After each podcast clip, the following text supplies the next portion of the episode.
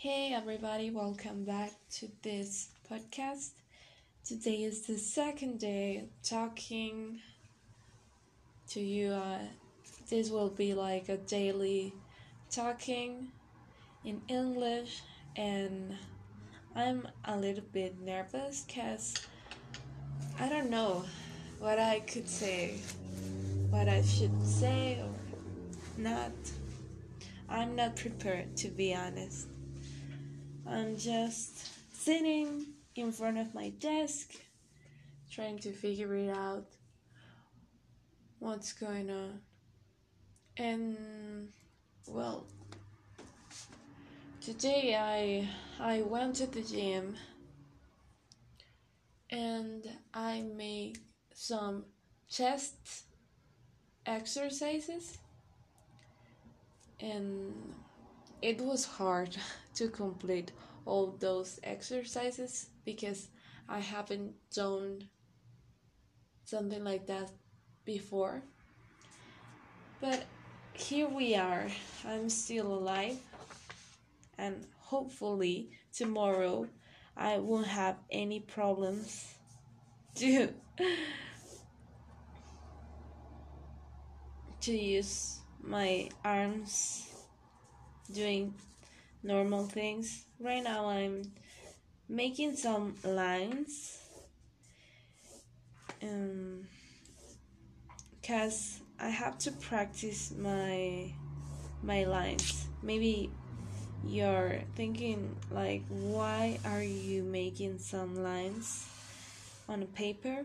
Well, it's cuz I'm practicing cuz this will be useful for me because I need to sketch.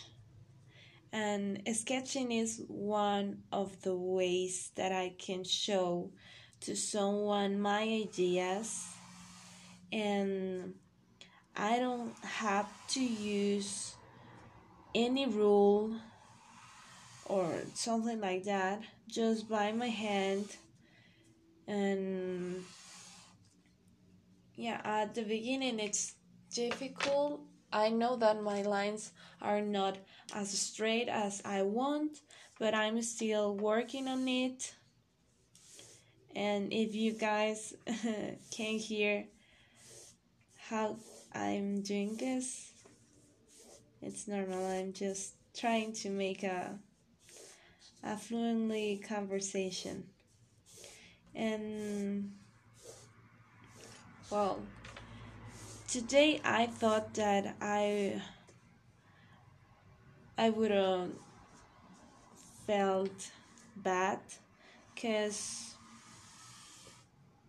one week ago my boyfriend and I we broke up.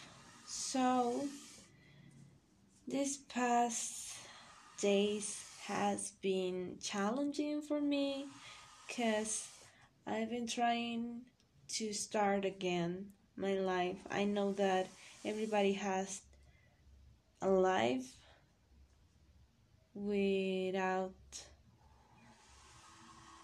without you know he has a life without me and I have a life without him and I'm starting doing things for myself cuz I want to feel plenty, full of life, and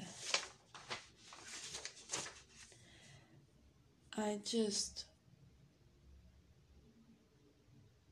mm, something that I done was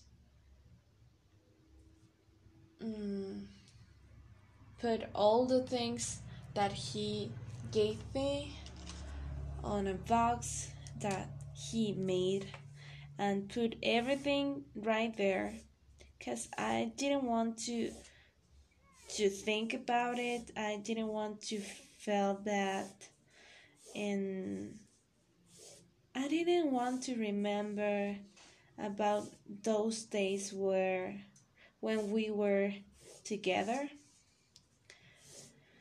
because if one of you has been struggling with something like this, maybe you understand what I'm